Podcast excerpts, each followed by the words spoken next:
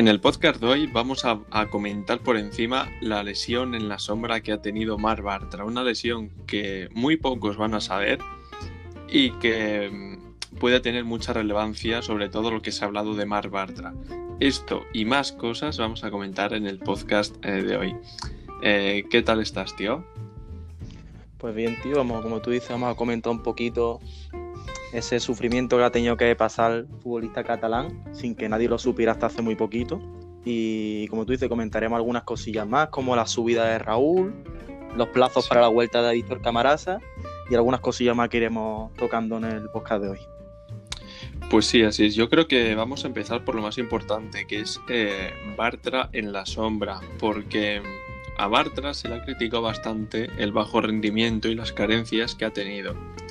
Y hace tres días, creo que ha sido, salió a la luz, entre comillas, porque no sé cuánta gente lo sabrá, que, ojo, Marc Bartra llevaba más de un año con problemas en la vesícula, con dolores y jugando partidos que le daban cólicos y que, por ejemplo, en el último, en el último cólico perdió 3 kilos. O sea, y quizás de ahí haya venido la falta de rendimiento de, de, Mark. O sea, es una noticia que, que, yo cuando me enteré me quedé flipando porque yo, yo mismamente lo he dicho muchas veces, el rendimiento que ha, que ha tenido Mark en muchas ocasiones ha sido muy bajo para un jugador de su categoría. Y no sé qué pensarás tú de esta noticia, pero es que a mí me ha dejado, entre comillas, helado. Es que no me lo esperaba. Hombre, lo que deja claro es que el compromiso del futbolista está fuera de toda duda. Sí, eso por supuesto. Un año, sí. entero, un año entero sufriendo esto, no haberlo dicho y haberse, hombre, puesto en riesgo un poco su salud por un club que digamos que no es el club de su corazón, me dice mucho de la profesionalidad del futbolista. Es verdad sí. que el, el, los dos primeros de años de Bartra fueron, sobre todo el primero, fue brutal. El segundo ya bajó un poco el rendimiento y este año ya se le empezó bien, pero ya se le empezaron a ver los altibajos, un, una lentitud un poco anormal, mala colocación y, hombre, mm, yo no sospechaba para nada lo de la lesión. No, no. Yo sabía que nada. realmente, realmente el palo, él paró por el tendón de Aquiles, pero ya una vez haber parado, uf, haber parado por el tema del tendón, salió a la luz del, lo del cólico, que él mismo lo confesó. Y sabemos lo que es tener un cólico, pero es que todos los partidos y perder 3 kilos como lo ha perdido él es brutal. ¿eh? Claro, es que estamos hablando de que 3 kilos no es poco y, y, suelen ser, entre ellos, se va masa muscular, que al final en un deportista de élite tiene una importancia eh, muy alta. Es que para el que todavía no se lo esté creyendo, Mar Bartra lleva más de un año con problemas en la vesícula, que no sé qué será, será igual los, esto de las piedras que le pasa a mucha gente, bueno, mucha gente, entre comillas, jugando con dolores y que en algún cólico, por ejemplo en el último, ha perdido 3 kilos. Es que, o sea, y quizás de ahí venga su, su, bajo rendimiento en determinadas ocasiones. Ten en cuenta que si estás en un partido y te empieza a doler, a dar un cólico, Tío, es que hay gente que no se aguanta ni de pie, como para estar jugando un partido de 90 minutos. Mucho se le ha criticado, pero un año así por un escudo, o sea, lo que tú has dicho, de compromiso, ahora sí que si no se le puede reprochar. O sea, nada, ¿eh? La verdad. No, no, totalmente, totalmente. Y además que es eso, que tú puedes tener muchas cualidades y características como futbolista, pero al final para la concentración, estar con ese dolor constantemente ahí, al final te pasa factura en el rendimiento. Y claro. es que lo que tú dices, imagínate un, ponerte un ejemplo, un derby, un partido que esté en los minutos finales, esa concentración que hace falta y te da ese apretón, eso es, claro. eso es claro. Por en ese caso, chapo por el futbolista, que a mí, la verdad, eso me, me, ha, me ha ganado mucho en ese sentido y a ver cómo bueno, sí, parece que pues ya sí. le queda poquito a recuperarse y a ver si es capaz de quitarle la titularidad a Mandy o a Víctor Ruiz, que va a estar muy caro, va a tener La que hacer es que mucho sí. esfuerzo. Pero yo tiene mi voto de confianza y estoy seguro de que puede hacer su bueno. El mío también, porque también ese. Yo no me había dado cuenta, pero yo lo pienso ahora y digo, o sea, ¿cómo es posible que en la primera temporada haya tenido un rendimiento tan notable y que después empieza a decaer, a decaer, a decaer, hasta parecer un central que está peleando por no bajar a segunda división? O sea, ¿cómo es que, así, así, estaba mal, así ha estado mal Bartra en los últimos tiempos, ¿eh? que era un central de no bajar a segunda división y, como Exactamente. extrañaba mucho, extrañaba mucho de un central que hace un par de años estaba jugando en San Siro con el Betis, eh, la Europa League con el Betis, manteniendo el Betis impuestos altos a un central que no era, bueno, no era, le costaba ser titular en un equipo como el Betis y en esos puestos coqueteando con el descenso. Claro, y que además estaba apareciendo un central que se asemejaba más a Sydney con tantas carencias que está teniendo, que no, por ejemplo, al Víctor Ruiz que estamos viendo ahora, que da una solidez súper alta. Entonces, lo que yo no me termina de cuadrar es, eh, vamos, que sus motivos tendrá, pero ¿por qué no, no salió esto antes? Quiero decir, si lleva un año, tío, si ves que pasan X semanas y no mejoras, pues no sé. Yo, quiero pensar que es por las ganas del futbolista de no perderse partido, de ayudar, pero al final muchas veces es mejor parar.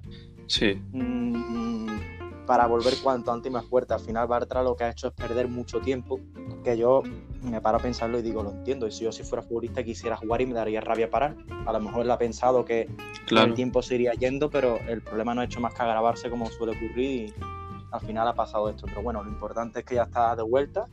Pues sí. Y yo estoy seguro que con el compromiso y la garra que tiene va a volver a disponer de minutos, porque si hacemos memoria, Fabián, Bartra estos años ha sido el mejor central que hemos tenido, creo yo. Sí, sobre todo en su primer año con Quique Setién, que llegó en invierno, mejoró un montonazo. Y luego la temporada en la Europa League para mí lo hizo muy bien. A ver, para mí fue el, más, regular de la defensa, sí. Sí, se nos seguían cayendo goles, pero por entonces Mandy no estaba al nivel que está ahora, porque yo creo que no estaba a este nivel, que es que ahora está a un nivel muy bueno y que estaba con, con tres centrales, que entre ellos estaba Sidney, que todos conocemos a Sidney. Entonces, pues para mí el mejor. Hablando de centrales, eh, vamos a hablar también de Víctor Ruiz, que hoy miércoles eh, estamos a, a 24, se ha entrenado eh, con el resto del equipo, a ver si llega por el partido contra el Cádiz, que es el domingo a las 4 y cuarto, creo que es. Y bueno, pues buenas noticias para los de Pellegrini, que ya cuenta con un central que es muy importante. Y la posible renovación de Mandy, que por lo visto sus últimas actuaciones que han sido muy buenas. Y visto el panorama de que está un poco en el aire, no se cierra la puerta a la posible renovación. Y aquí yo te lanzo la pregunta: ¿tú la renovarías a Isamandi? Si me preguntas, Hace un par de meses te diría no rotundamente, pero no, porque además he sido muy crítico con Aisamandi, sinceramente, por su, hombre, constante fallo de atención, el tema del fuera de juego, no, siempre se quedaba atrás y yo ya había como un poco crucificado al argelino, pero sinceramente el nivel que está demostrando Aisamandi yo creo que no lo ha dado en ningún año del Betis el año de la UEFA de aquí que se tiene hizo una segunda vuelta espectacular, pero la concentración y la madurez que yo le estoy viendo ahora nunca se la había visto. Tiene 29 años, que está en el punto de madurez de un central. Y bueno, yo sinceramente esperaría ver cómo termina la temporada, porque también creo que su decisión va a depender mucho de si el Betis entra en Europa o no. Sí. Y, hombre, ya lo hablamos tú y yo alguna vez. Hay que fichar un central de garantía, pero claro. perfecto, perfecto para complementarlo ahora mismo. Yo aquí quiero. Igual me enrollo un poquito, pero es que muchos matices. Habíamos hablado muchas veces de que al club necesitaba el central que ya tiene una edad, una experiencia. Y Mandy, claro, hace unos meses pues todavía no la, no la tenía, otros años tampoco porque iba por rachas. Pero ahora que ya tiene 29, que ya va para los 30, igual encuentra esa madurez, entre comillas, que no tenía antes y que le está dando esta solidez que, está demostrando. Y luego aparte, también hay una parte que me hace decir, decir o pensar que no sé si es buena idea renovarle, porque con Kike Setién, que estaba contento, pues eh, quitando que lo haga mejor o peor, estaba centrado en el equipo y luchaba. Pero claro, se fue, bueno, quitaron a Kike Setién, vino Rubí, él no estaba conforme y su rendimiento bajó. No, no tenía apenas compromiso. Y ahora con Pellegrini sí que es verdad que está otra vez eh, enchufado con ganas de este proyecto. Y yo pienso que no sé si es tan buena idea renovar un central cuyo interés varía mucho del entrenador que tenga en el banquillo. Me explico. Porque si le renovamos, ahora que tiene 29, por tres años, por lo que sea, eh, Pellegrini no continúa en un año y medio y viene un entrenador que no le convence, que vamos a estar pagando el salario de Mandy, que no es poco, por un jugador que no tiene motivación y que se hace la temporada que se hizo con Rubí. Sí, yo coincido contigo, porque además, aparte del tema de los entrenadores, creo que es un futbolista que depende mucho de la motivación que él tenga. claro. Si Mandy se ve en la jornada 10 o en la última posición, estoy seguro de que el rendimiento de Mandy no va a ser el de ahora.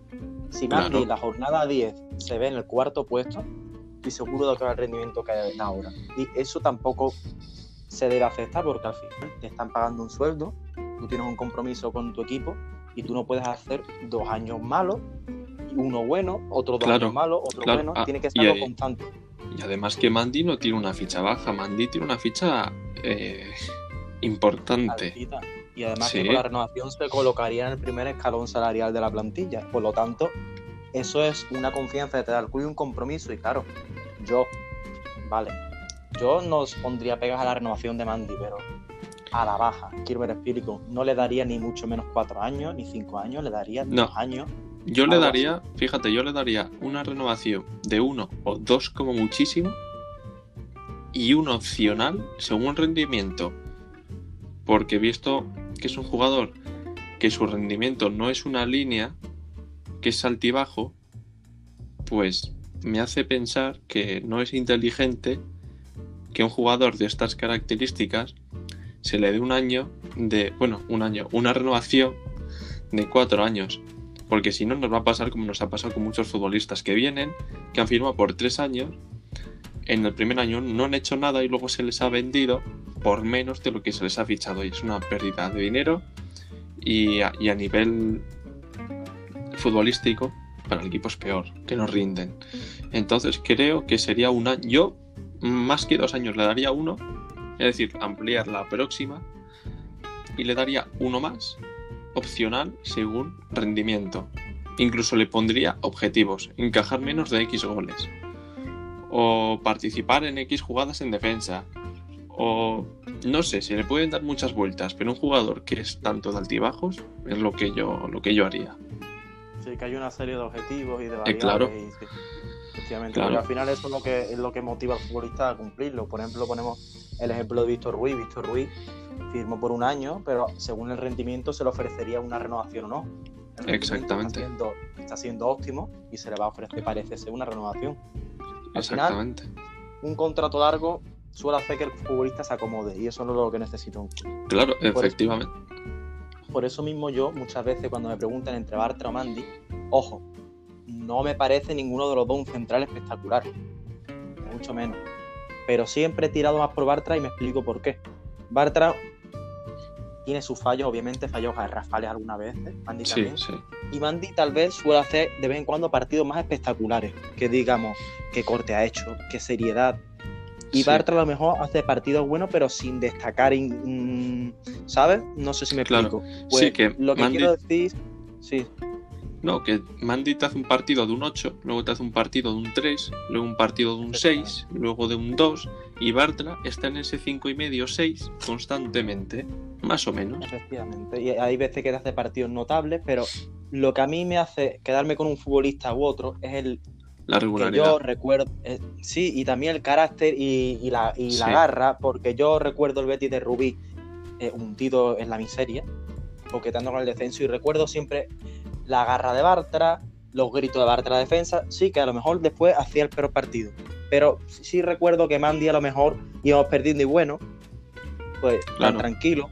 Y claro, al final eso también demuestra mucho del compromiso de un futbolista u otro. Claro. ojo, no pongo en duda el compromiso de Mandy, pero. No, pero al final. Es que un caso similar lo estamos viendo ahora con William Carvalho. Es un jugador que está en el Betis, que bueno, el propio Pellegrini ha dicho que le ve centrado, pero es que tú lo ves en los partidos y no está centrado. Se le ve que está mm, casi que por estar, que está cobrando una ficha muy alta y que es un jugador que no tiene ambición en este proyecto y que está confirmado, entre comillas, se da por hecho de que este verano es una de las salidas para que el Betis haga caja y para el bien del jugador es que busque una salida. Sí, ese tema también lo comentaremos más adelante, pero como decíamos, eso al final el compromiso y la gana un futbolista claro. lo es todo y Carballo, por ejemplo, es uno de los que hace tiempo tiene la cabeza fuera. Pues y bueno, era el caso, el caso también de Mandy y de Bartra y, bueno, si te parece también comentamos un poquito el tema de Raúl. El tema de Raúl. Eh, yo, fíjate que es un jugador de la cantera el cual yo creo que es el que más ilusión me ha hecho que esté en el primer equipo. Porque es que eh, creo que es el máximo goleador de la historia del Betis Deportivo. ¿Me equivoco? Efectivamente.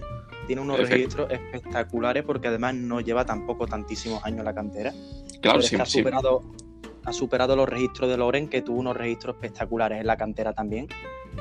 Claro. Y, tiene, creo, si, no recuerdo mal, Fabián, 20 años. Es que Loren, cuando consiguió esos registros. Tenía 24, ¿no? 23, 24 años. Él tiene 20 años y, ha reventado los registros de la cantera. Claro, es que. Además, ahora que están. Bueno, que hace un año estábamos con. Bueno, Sergio León salió del Betis y bueno, nos quedamos con Tony Sanabria, nos quedamos con Loren y con el Panda. Y el Betis, joder, que no tiene gol que no tiene gol. Pues oye, a ver, quitando que era el Panda muy bien, Loren lo intenta y la venta de, de Tony Sanabria, creo que si Raúl García, bueno, creo que se debería haber dado ficha a Raúl García antes que a Yasin Fekir, creo, ¿eh? en mi opinión.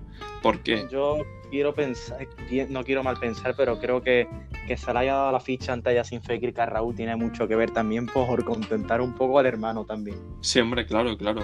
Eso, eso es lógico. Pero creo que al final eh, la salida de Tony Sanabria es una salida de un delantero. Pasamos de tener tres a tener dos. Y sin Fekir no es un delantero, es un medio ofensivo, un media punta. Pero Raúl García es un delantero. Y es que tiene unos registros espectaculares. Y creo que a Loren le va a pegar un pasadón. Ojo, eh, sin menospreciar a Loren, eh, que, muy bien él. De hecho, a luchador no le gana casi nadie. Las cosas como son. Y fíjate, ahora que voy comentando, estoy pensando también que era que el panda está renaciendo otra vez. Que Loren está ahí ahí. Pues igual si a Raúl García no se le da los minutos que necesita para explotar, ¿Qué, tan buena idea es tenerla en, chupando banquillo? Casi que es mejor mantenerlo un añito más en el filial o incluso cederlo que no que esté chupando banquillo, ¿no? Que en este partido pues va convocado. Eh, por, ejemplo, este partido contra el Cádiz tiene pinta que va a entrar la convocatoria. Sí, no, va a entrar, ¿no? Eso ha dicho. Claro, Loren está en un mal rendimiento o un mal estado de forma. Y si recordamos cuando Loren debutó, no lleva ni un prácticamente entrenamiento con el primer equipo, salió titular contra Villarreal, metió dos golazos y de ahí no lo movió nadie.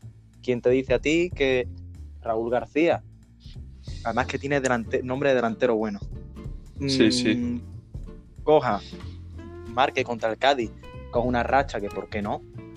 sí, bueno, sí, sí, Soli. Sí, porque Soli que verla de Loren, que salió dos goles al Villarreal, nos gana el partido y en esa vuelta espectacular del Betis fue el goleador. Y nos metió en Europa. Sí podría pasar, pero creo que, es más complicado porque por entonces Sergio León estaba bien, pero es que el Panda está muy bien. Entonces, no sé qué tan buena idea sea cortar la racha al Panda o... Es que es... Bueno, estas cosas que, que, Pellegrini se coma la cabeza y los marrones para él. al final estos problemas son buenas noticias, porque al final Sí, tiene donde sí, sí. elegir. Claro. El problema es ese, que Pellegrini juega con un delantero y solo puede quedarse uno, así que ya iremos Claro. viendo, pero yo estoy seguro de que ese chaval va a ser el delantero futuro del Betis. Más Sí, que tiene, sí. tiene altura, tiene un remate de cabeza, un poderío aéreo bestial, le pega bien con las dos piernas, así que yo he visto algún partido suyo en el filial y a mí me encanta y es joven, verdad veremos es que a ver sí. cómo, cómo sale la cosa, tiene muy muy buena pinta. Pues sí, la verdad es que es, yo, para mí, en mi caso, es el, fi- el del- el- un jugador del filial que más ilusión me ha despertado, la verdad. Sí, mira.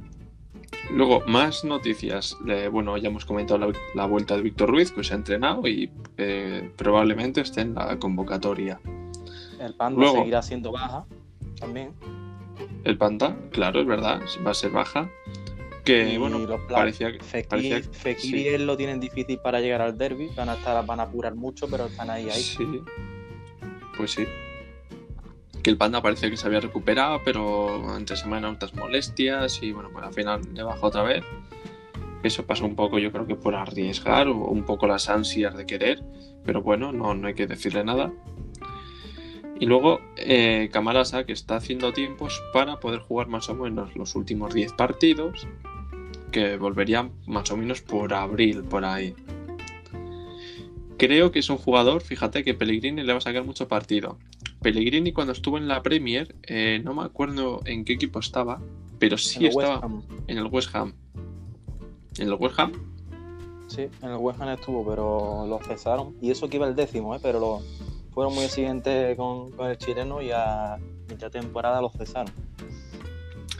Pues cuando estaba en el West Ham, estaba muy interesado en incorporar a Víctor Camarasa.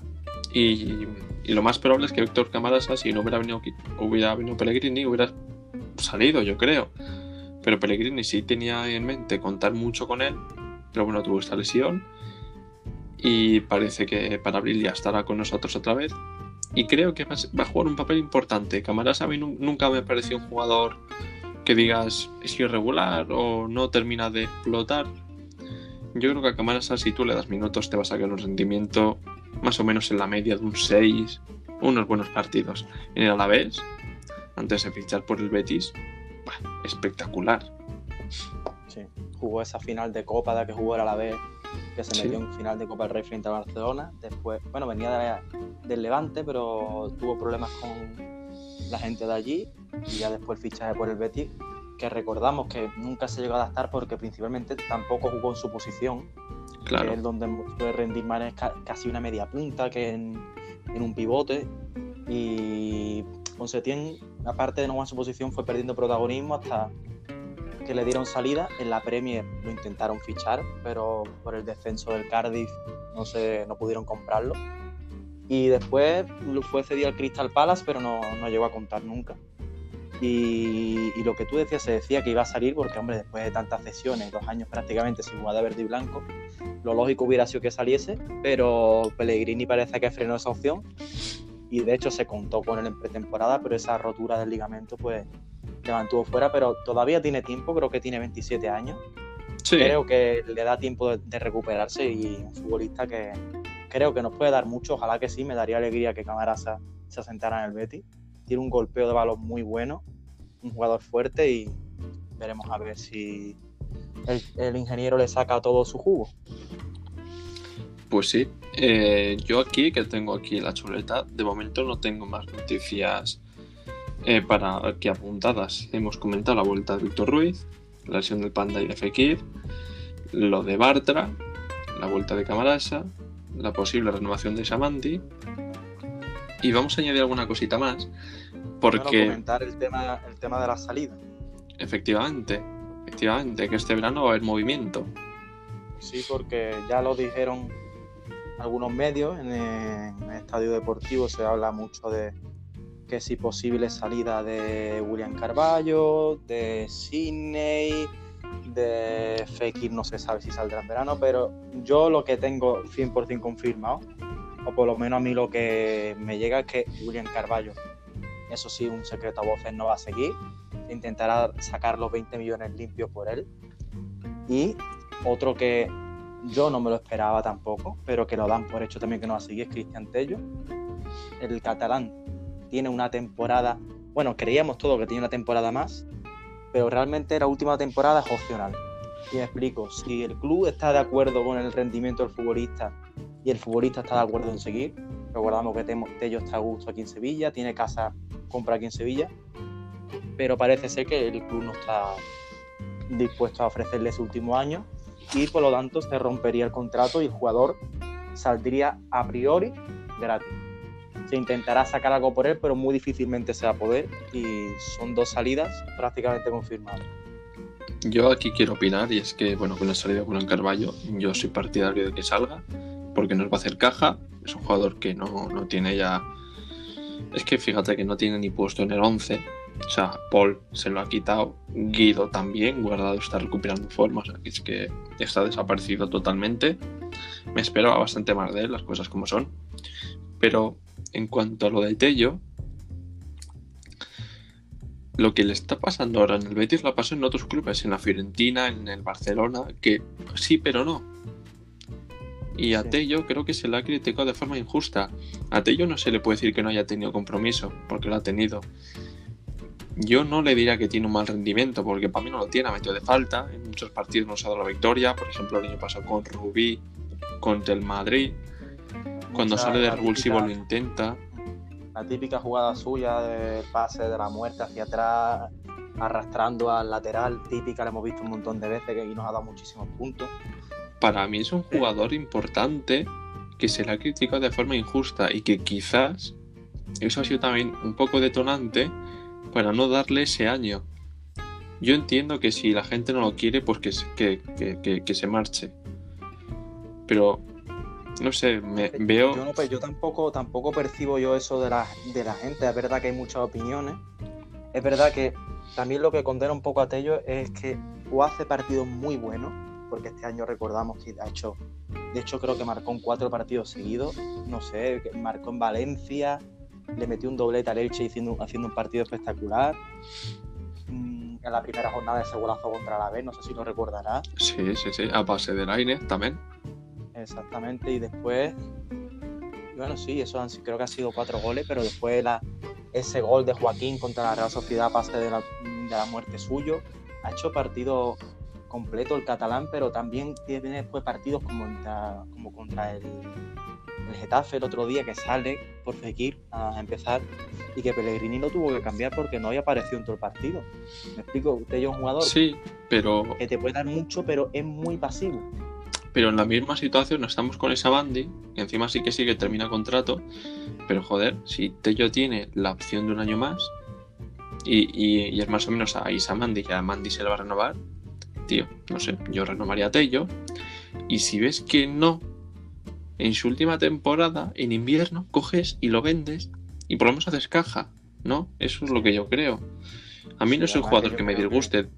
A mí cuando llegó me ilusionó un montón. Dije, mira, pedazo de, interior, de extremo, no sé. A mí me encantó, la verdad. Sí, y nos ha dado muchísimos puntos, ¿eh? Es que parece que no, pero si la gente se pone a mirar, creo que son ya cuatro años de en el Betis, creo.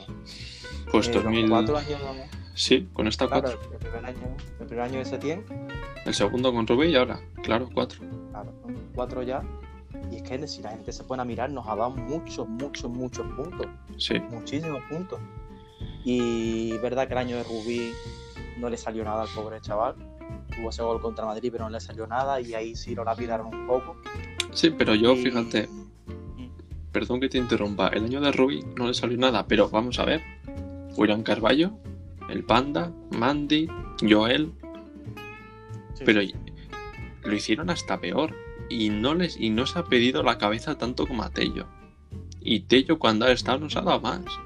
Más que Joel, más que William Carballo, incluso más que Mandy. Es que son cosas. Ojo, yo no me meto en la afición del Betis, yo soy del Betis, pero ¿por qué estas cosas? No lo entiendo, la verdad.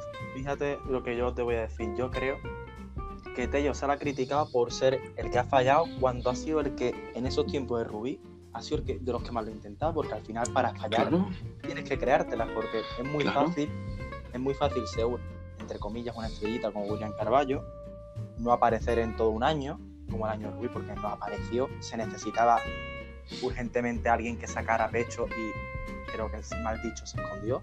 También tuvo lesión, pero se escondió cuando estuvo. Después Borja Iglesias, no te digo que se escondió, tuvo un mal rendimiento, pero ahí está, era un futbolista cara estando un gran rendimiento, pero tampoco nos ayudó mucho ese año. El rendimiento de Joel Robles, ni mencionarlo, perdimos muchísimos puntos por el portero. Claro. Y muchos pesos pesados que no aparecieron, Fabián. Y Cristian Tello, entre comillas, no es un peso pesado, es un juego importante. Tuvo muchísimos manos a mano, muchísimas ocasiones falladas, la gente se lo comía, pero paraos a pensar, eh, si crea las ocasiones, será porque está intentando tirar del carro. Claro, al final, a mí dame un Cristian Tello que en un partido ve y en otro mal y en otro regular, que no me des un William Carballo, que es una estrellita que cobra una pasta y que está desaparecido. Y que el Betis paga un dinero por él. Y además que hay que mencionar lo que es bético, ¿eh? porque mucho que es de la masía, pero él lo ha dicho más de una vez que es bético. De chiquitín, desde chiquitín. Y el chaval siempre, siempre la mayoría de las veces ha sido suplente del Betty, pero cada vez que ha salido ha dado todo. Recordamos ese partido en el. Es que la gente tiene muy poca memoria, por eso me gusta recordarlo, porque ese partido del 5-3 en el Big One, él no solo eh, mete el quinto, él también inicia la jugada, un jugador para darle el gol a Sergio León, se harta de correr, de pelear, y eso es un jugador que... no, es muy, no, no muy agresivo, pero siempre se dejaba todo. No, es que mismamente, ahora que comentas el, el 3-5, en el minuto 90, en el 90, cogió el balón en el medio campo, en el medio campo, y llegó hasta la portería y la metió en el 90. Que es que... Que cualquier otro futbolista en el 90 dice, bueno, voy a hacer la presión, tal, la robo y me voy al córner. No, él, siguió, siguió, siguió presionando, llegó arriba, gol y gestito que nos gusta a todos los béticos, señalándose el escudo ante la afición del Sevilla, que yo creo que eso pasa ahora mismo y no, no, es que no le ofrezca la renovación, sino que le dan cinco años. Claro, claro.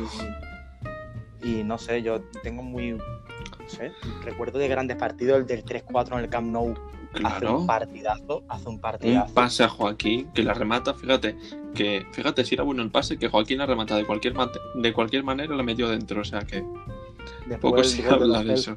el gol de los Celso también asistencia suya. Claro, es que la gente, ya no solo los goles, es que las asistencias, mucha gente se olvida. Pero oye, que el pase hay que darlo. Y si el pase es malo, el delantero no la remata. Para que el delantero remate un, gol, tiene que haber un buen pase. Y en muchas ocasiones ser de Tello, de un desborde, de, de un recorte, y un centro pues son cosas. Es un jugador que encima ataca el espacio, que lo comentamos, creo, que en el anterior podcast, que es un jugador de los que hace falta. Menos toque por aquí y por allá, y de vez en cuando el típico jugador que ataca el espacio. Que ese tipo de pues jugador nos ha faltado muchos años, porque recordamos muchos años partidos atascados, que el Betis no sabía por dónde salir. Es que este tipo de futbolista puede tener 29, 30, 31, 32, que Mm, va a haber muchísimos partidos que nos veamos en minuto 80 con 1-1, miremos el banquillo y digamos, ¿a quién sacamos para romper en velocidad y para hacer algo diferente en el partido? Porque yo creo que Joaquín en unos años no va a seguir, Joaquín ya no tiene velocidad de ahora. Lainez en unos años va a ser titular y Lainez habrá que cambiarlo por alguien porque llegará reventado al final del partido. Claro. Ruibal lo mismo. ¿Y quién mira y quién vas a poner tú? Cuando mire y tú vas a decirlo de una vez, ¿qué falta nos haría un Cristian Tello? Aunque sea para los 10 minutos finales, esa bicicleta, ese desborde, que a lo mejor no hace nada, sí, pero hay partidos en los que lo hacen. Claro, es que dejando de los números, que para mí son muy buenos de Tello, no de, de, un 10, pero joder, un 7 yo le doy, un 7 y medio. Pero bueno, dejando de los números, vamos a analizar a Cristian Tello, un jugador que tira las faltas bien, que ataca el espacio, que tiene desborde, velocidad, tiro. Vamos a ver. Que es que yo le veo muy completito. ¿Qué le falta? ¿Juego aéreo? ¿Qué le falta? Regularidad. Coño, que es el Betis, no es el Barcelona. Claro, ¿Sabes? que nadie está, nadie está pidiendo, nadie está pidiendo, Tello tiene que ser titular sí o sí, no, ni mucho menos. Pero un puesto en la plantilla del Betis, para mí lo tiene asegurado. A lo mejor cuando tenga 32 años, no da el rendimiento de ahora y sí hay que buscarle una venta a, la MLS, a China, vale, puede ser que sí, incluso el año que viene si no hace nada, pero ahora mismo para mí no me parece ni mucho menos que sobra en el Betis. De hecho, para mí contra el Cádiz mismo puede tener minutos perfectamente. Claro, y que además no es que tenga una ficha alta, coño, que es que Sidney tiene una ficha más alta que Cristian Tello. Sidney Sí, tiene ya- ficha ya más alta que Tello. Ya mucho decir eso. Es que, no sé, yo. Lo mismo con Quique Setién. Como el proyecto era de tres años y el tercero entrar en Europa y entramos en el primero, pues para el siguiente queremos la Champions, queremos la final de la Europa League y queremos la Copa del Rey. Y si no se consigue, Quique Setién fuera. Pues creo que no. Y te digo una cosa, muchas veces entremos en Europa, en Champions, donde sea, hace más falta gente que sienta los colores, ya tenga 29, que 25, que 35, que una estrellita que a lo mejor se ve Claro. en el decimoquinto, en, dec- en decimosexto, en descenso, y diga, voy a ser yo el que se arte de correr pasaba al equipo, con la situación en la que estamos. Yo Claro. me quiero ir en verano, que corra otro, ya en verano buscaré equipo. Y yo Claro. creo que Cristian Tello, sea la posición que sea, siente el escudo y, y eso lo va a pelear, sea donde sea, y al final lo que cuenta. Y Sí, además, porque- prefiero que, que el caramelo de la Europa League, si lo, la llegamos a jugar, lo disfrute gente como él que cualquier otro fichaje. Como William. Carballo, claro. Exactamente. Además que es que a Tello lo hemos visto jugar de lateral, de interior, de medio por la banda, de extremo, por la otra banda también. No sé. Mismamente con Quique Setién, alguna vez que no, que no estuvo, que no estuvo Junior, ahí estaba Tello. Es que Ah, ha jugado de, de carrilero derecho, de carrilero izquierdo, de Claro. extremo izquierdo, Claro, de es extremo que, derecho, incluso de delantero ha jugado al Betis. ¿eh? claro, es que yo creo que muchas veces algo que lastra el rendimiento del equipo somos los aficionados, que pedimos más de lo que se le puede pedir. Porque somos, yo creo que somos muy obsesivos en el sentido de si nos dan esto, queremos esto y mucho más y más, somos demasiado ambiciosos. Y si luego no es lo que nosotros queremos o nos o creemos que podemos conseguir, Quique Setién fuera, Cristian Tello no me gusta, Cristian Tello eh, este partido horrible, ya fuera, eh, no lo sé, Claro, pero después Cristian Tello en el Pizjuán, ponte tu minuto 90, mete un golazo de falta. Tello te queremos, Tello Claro. renovación. Qué increíble cambio de Pellegrini metiendo a Tello.